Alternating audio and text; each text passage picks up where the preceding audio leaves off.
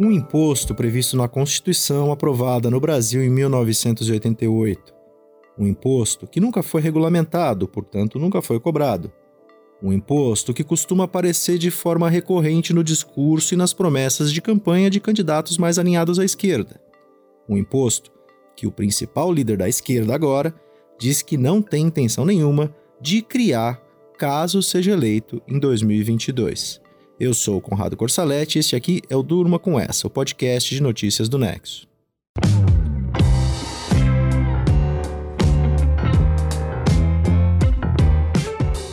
Oi, eu sou a Aline Pellegrini e estou aqui com o Conrado para apresentar esse podcast que vai ao ar de segunda a sexta, no fim da tarde, início da noite, sempre com notícias instigantes que podem continuar a ecoar por aí.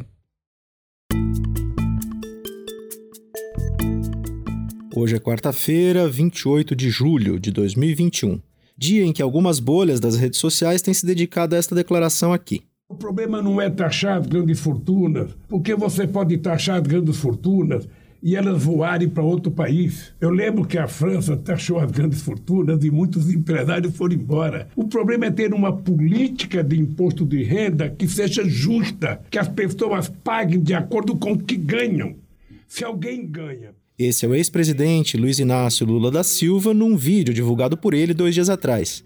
Um vídeo que causou polêmica porque o petista diz claramente ser contra o imposto sobre grandes fortunas e usa um argumento bastante difundido pelo campo político oposto da direita. É um argumento que já foi usado, por exemplo, pelo deputado Kim Kataguiri, do MBL, pelo apresentador Luciano Huck e pelo empresário bolsonarista Flávio Rocha, da Riachuelo. Todos eles costumam dizer algo parecido ao primeiro trecho da declaração do Lula que a gente ouviu aí. Se o Brasil taxar grandes fortunas, os mais ricos vão tirar o dinheiro do país. Lula já está em campanha, em uma campanha pela presidência, mesmo que informalmente, afinal, a campanha oficial ainda não começou. O petista lidera atualmente as pesquisas de intenção de voto com larga margem sobre o presidente Jair Bolsonaro. Se a eleição, que está marcada para outubro de 2022, fosse hoje, Lula teria a chance de levar ainda no primeiro turno. O ex-presidente voltou ao páreo eleitoral após suas condenações na Lava Jato serem anuladas pelo Supremo Tribunal Federal em março de 2021. Depois também de Sérgio Moro, ex-juiz da Lava Jato, ser considerado parcial ao julgar o processo que tirou Lula da disputa eleitoral de 2018, disputa vencida pelo Bolsonaro. Depois também de ter ficado preso por 580 dias por causa desse mesmo processo, o processo do caso Triplex do Guarujá. Lula, portanto, está reabilitado judicialmente e com seu discurso reforçado, discurso segundo o qual era perseguido pela Lava Jato. E desde que houve essa reviravolta jurídica iniciada em março deste ano, o ex-presidente tem feito um discurso moderado. Ele vem fazendo acenos a grupos políticos que vão além da esquerda. Acenos que, como a gente pode ver agora, vão inclusive contra propostas defendidas historicamente por políticos de esquerda.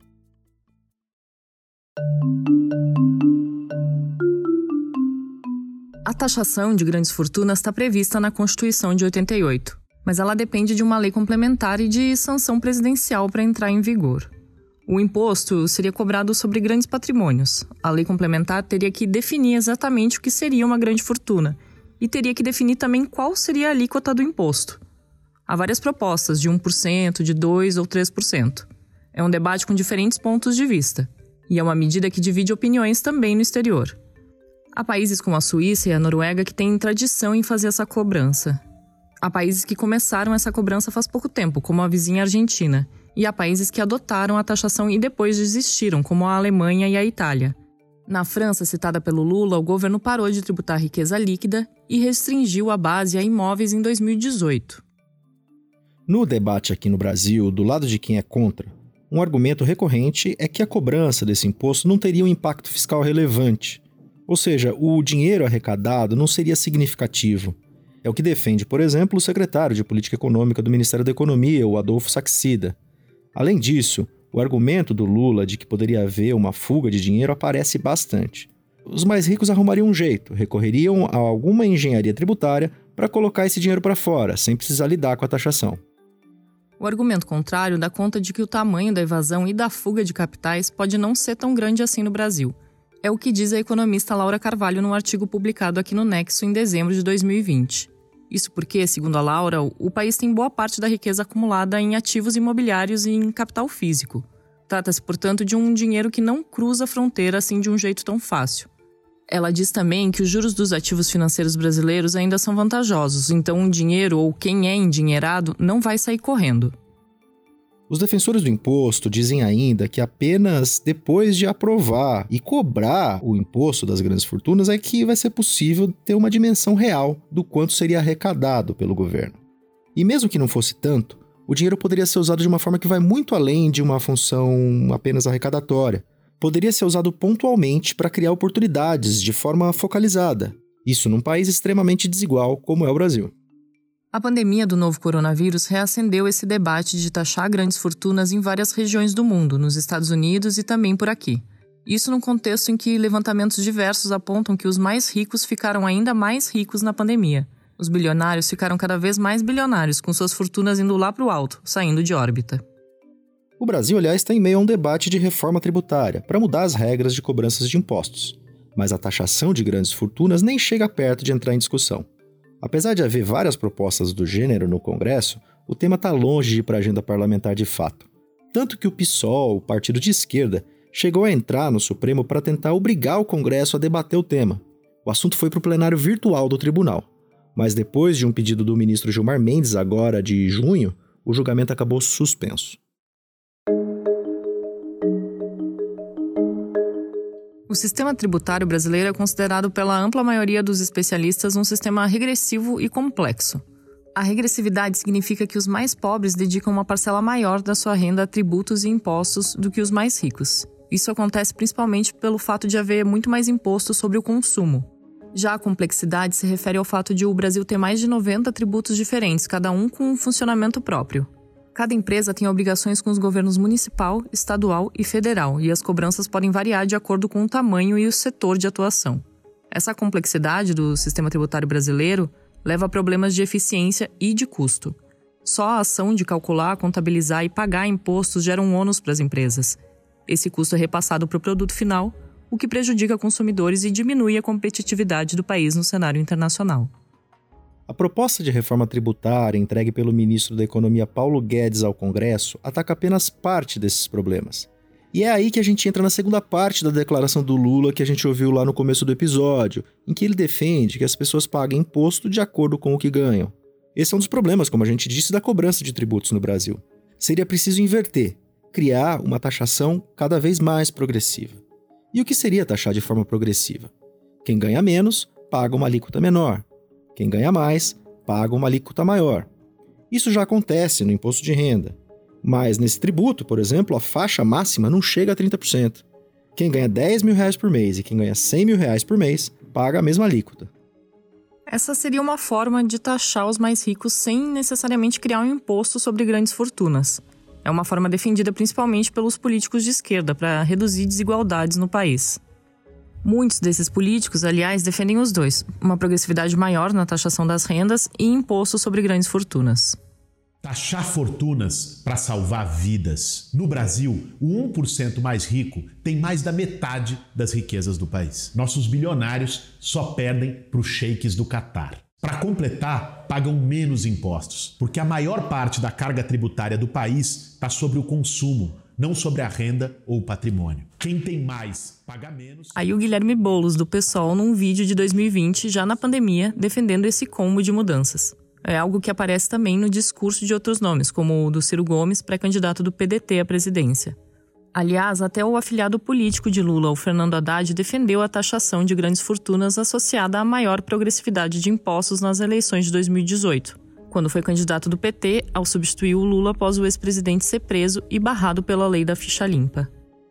Lula já foi presidente e o seu partido, o PT, que é defensor recorrente da taxação de grandes fortunas, teve no poder central por 13 anos, somando o mandato do Lula e o da Dilma Rousseff. Esse tema da taxação das grandes fortunas nunca avançou naquele período. E mesmo as mudanças que reduzissem de forma significativa a regressividade dos impostos brasileiros e aumentassem a progressividade da taxação de renda, não andaram. Em 2019, no programa Roda Viva, eu questionei o governador do Maranhão, Flávio Dino, sobre o tema. Perguntei por que o governo Lula, que ele apoiou, não mexeu no assunto nos 13 anos em que comandou o país. Ele respondeu o seguinte: Houve a apresentação de algumas propostas. Eu mesmo era deputado federal quando, em 2007, 2008, o ex-presidente Lula apresentou uma proposta de reforma tributária que procurava enfrentar alguns temas centrais. Lamentavelmente, nós temos a realidade material da correlação de forças políticas que impediu, naquele momento, que aquela boa proposta de reforma tributária pudesse evoluir. É, de fato, a crítica é justa no sentido dos resultados, ou seja, não houve a correção de algumas anomalias que foram acumuladas ao longo de décadas no sistema tributário. É uma tarefa da hora presente. Seja por convicção, seja por conveniência política, o fato é que a taxação de grandes fortunas no Brasil está, por hora, descartada pelo líder nas pesquisas de intenção de voto para 2022. É importante agora prestar atenção em como vai evoluir o debate tributário na campanha do ano que vem. Como os problemas crônicos na cobrança de impostos no Brasil vão ser de fato enfrentados. Ver se a distribuição de riquezas num país extremamente desigual como o nosso vai voltar a ser central no debate público.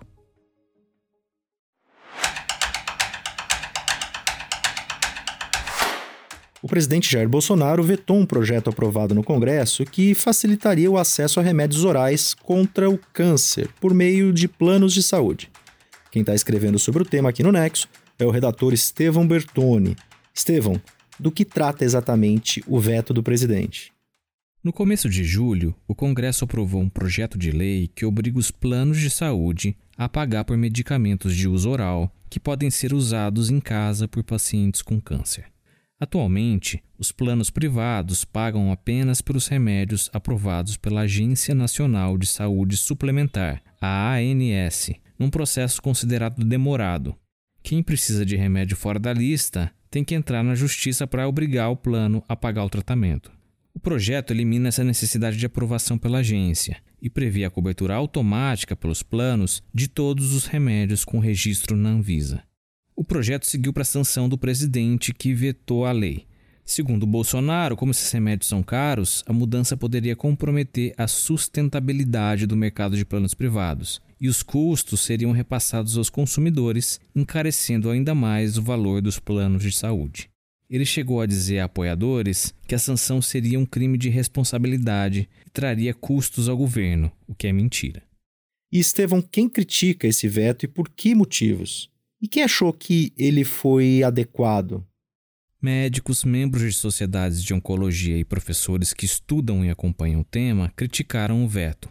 Segundo eles, 70% dos remédios contra o câncer são orais, e deixar a doença evoluir sem o uso desses medicamentos encarece ainda mais o tratamento do que pagar pelos remédios. Eles lembram que os remédios aplicados nos hospitais, pela veia já são automaticamente oferecidos pelos planos de saúde e isso nunca afetou o preço desses planos. Outro argumento é que os doentes de câncer no Brasil vivem, em média, menos do que pacientes de outros países, justamente pela dificuldade em ter acesso aos remédios.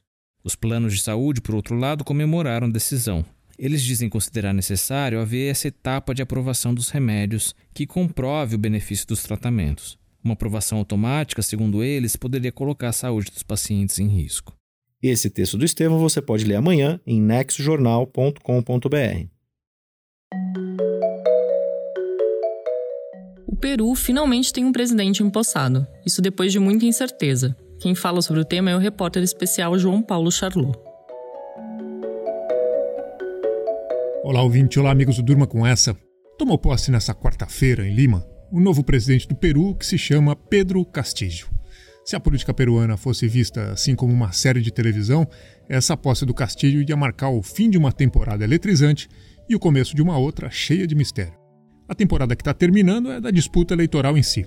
No começo, ninguém apostava que o Castillo pudesse ter ganhado essa eleição.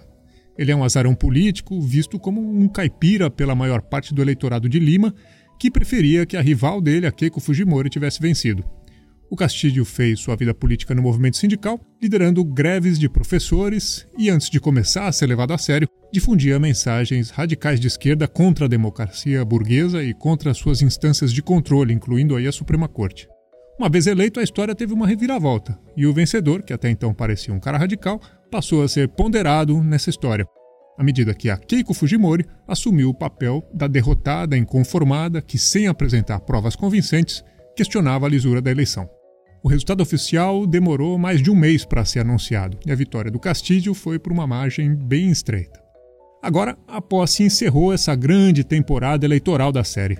Passada a festa, é hora de governar. O Castilho deve enfrentar na próxima temporada um congresso hostil, onde um partido da Keiko vai dar as cartas. Obviamente, cartas contra o jogo do presidente. Em seu primeiro discurso no cargo, nesta quarta-feira, o Castilho disse que vai fazer de tudo para convocar uma Assembleia Constituinte para mudar a lei máxima do país e mandou o aviso de que vai robustecer os mecanismos judiciais de combate à corrupção. Pode estar tá aí um recado para a oposição parlamentar que esteja disposta a medir forças com o Castilho, um novato que pretende governar com apoio dos movimentos sociais de esquerda contra um Congresso ressentido. Também teve recado para os meios de comunicação. O novo presidente peruano diz que vai redirecionar verba publicitária do governo para os pequenos veículos de imprensa do interior do Peru seu reduto eleitoral.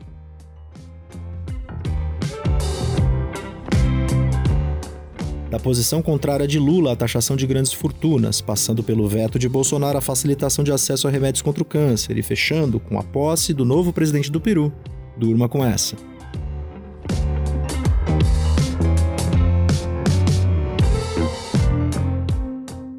Roteiro de Conrado Corsaletti, produção de Aline Pellegrini, participações de Estevão Bertoni, João Paulo Charlot e edição de áudio de Roberto Soares, termina aqui mais um Durma com essa. Amanhã tem mais. Até!